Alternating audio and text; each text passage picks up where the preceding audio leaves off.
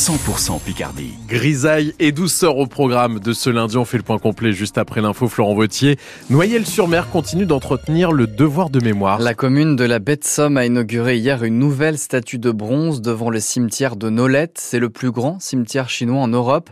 À l'intérieur, 842 tombes d'ouvriers venus participer à l'effort de guerre pendant la Première Guerre mondiale. Des hommes employés au terrassement des tranchées ou au ramassage des soldats morts sur le champ de bataille.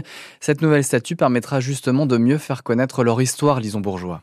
Placée à l'entrée du hameau, la statue de bronze mesure 3 mètres de haut. À gauche, on a quelqu'un qui va nettoyer, creuser les tranchées. Au milieu, on a donc euh, ce personnage avec euh, les bouts de bois qui maintiennent les chemins de fer. Et à droite, ce jeune homme qui tient euh, un tissu pour prendre les cadavres ou les blessés pour pouvoir les transporter dans des zones plus sûres. Thomas Caille, président de l'association des jeunes chinois de France. On a ce devoir de ne pas les oublier, de ne pas oublier qu'aujourd'hui, si on a le droit de vivre en paix, c'est aussi euh, d'une certaine manière euh, grâce à leur contribution. Pour Paul Ting, celui qui a financé cette statue, c'est un rappel de l'histoire indispensable. Cette histoire était oubliée. Personne qui dit, personne qui sait. Donc, à ce moment-là, maintenant, cette statue-là, ça la représente. C'est très important pour la commune. Nicolas vit ici depuis toujours. D'avoir euh, cette réputation, on va dire. Hein. on peut avoir des communes où, entre guillemets, maintenant le monde rural, il se passe plus grand-chose. C'est quand même une fierté de regarder même des bus arriver où on va se retrouver tout à l'heure à 2-3 000 personnes comme ça, dans une petite commune comme ça, c'est impressionnant. Du passage attendu par l'association locale de sauvegarde du patrimoine qui propose déjà des visites gratuites du cimetière chinois. Le cimetière chinois de Nolette fait partie depuis septembre 2023 du patrimoine mondial de l'UNESCO comme 10 autres sites samariens de la Grande Guerre. Mers-les-Bains rend de son côté hommage ce matin à un résistant de la Seconde Guerre mondiale, André Dumont, 23 ans, fusillé le 5 février 1944 par les nazis à la citadelle d'Amiens.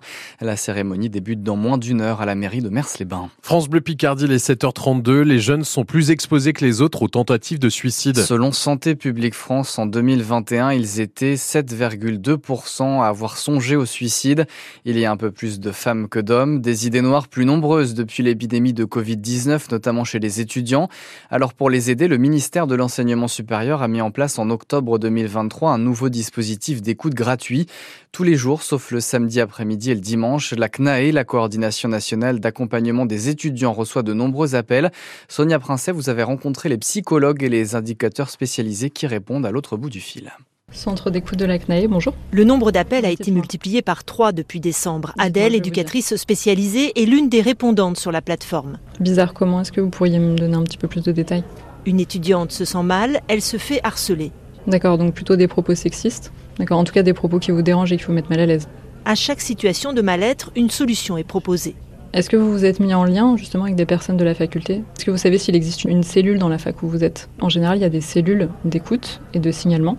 L'isolement et la précarité sont les motifs d'appel les plus fréquents selon Adèle. En premier lieu aussi, on demande quelles personnes ressources elles ont autour d'elles, s'il y en a ou pas. Et c'est aussi comme ça qu'on détecte l'isolement. C'est qu'une fois que la personne nous dit, bah non, en fait, moi, j'ai personne autour de moi. Là, à ce moment-là, c'est comment les mettre en contact avec d'autres personnes, soit via de l'associatif ou des groupes de parole. L'idée, c'est que la personne puisse euh, ne plus se sentir isolée euh, sur sa zone d'habitation ou d'études. Les étudiants peuvent rappeler autant de fois qu'ils le souhaitent le temps, par exemple, d'obtenir un rendez-vous chez un psychologue, comme l'explique Sandrine Mavot, chef de service de la plateforme CNAE. Ils peuvent nous rappeler et on peut continuer à faire un petit suivi, un petit accompagnement, le temps qu'ils aient leur rendez-vous et, et soient pris en charge par le professionnel. Des parents, des enseignants peuvent aussi appeler pour signaler des situations inquiétantes. Ce numéro d'écoute, on le rappelle, il est gratuit. C'est le 0800 737 800 et un autre numéro d'écoute gratuit existe, c'est le 31 14. La garde à vue de l'homme qui a attaqué trois personnes au couteau samedi matin gare de Lyon à Paris a repris hier soir. Elle avait été levée pour des raisons psychiatriques. Dans des, dans des vidéos publiées sur le réseau social TikTok, l'assaillant âgé de 32 ans et de nationalité malienne tient des propos contre la France et sa politique en Afrique. Mais pour le moment, la piste terroriste n'est pas privilégiée. Des premières mesures concrètes pour les agriculteurs sont en vigueur depuis hier. Deux décrets sont publiés au journal officiel. Le premier permet aux agriculteurs de de demander une avance de 50% sur le remboursement de l'impôt sur les produits énergétiques, notamment le fameux GNR, le gazole non routier. L'autre décret concerne l'indemnisation des éleveurs bovins dont les animaux sont touchés par la maladie hémorrhage épisodique. Le maire d'Abbeville se mobilise contre des fermetures de classes à la rentrée de septembre. Il a lancé une pétition qui a déjà récolté un peu plus de 500 signatures en une semaine. Pascal Demarthe s'inquiète de la suppression de 8 postes d'enseignants du premier degré dans les écoles de la communauté d'Aglo, dont il est le président. Il y en aura 80 en tout dans l'académie d'Amiens, a déjà annoncé le rectorat. C'est un mauvais signal envoyé aux parents, dénonce Pascal Demarthe.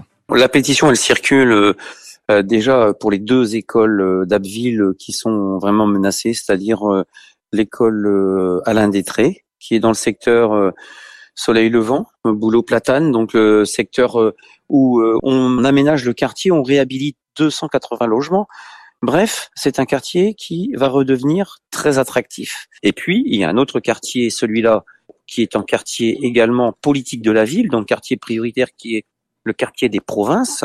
L'école Picardie, euh, puisque c'est elle qui va être touchée aussi par une fermeture, eh bien, c'est une école euh, qui a besoin de renforcer l'équipe éducative, où on ne peut pas baisser la garde parce que c'est une école où il y a beaucoup d'enfants défavorisés qui euh, sont présents. Nous, communauté d'agglomération de la baie de Somme, on représente déjà 10%, 10% des fermetures. Les enseignants et les parents d'élèves des écoles concernées se réunissent jeudi soir pour décider de la mobilisation. Ils remettront une pétition le 22 février lors du prochain conseil départemental de l'éducation nationale dans la Somme. À Saint-Sophy, au sud d'Amiens, on demande aux conducteurs de rouler moins vite dans les rues du village. La mairie vient de lancer une alerte sur des comportements à risque qui mettent en danger les piétons et les cyclistes. La maire de Saint-Sophy a prévenu la gendarmerie qui va renforcer les contrôles.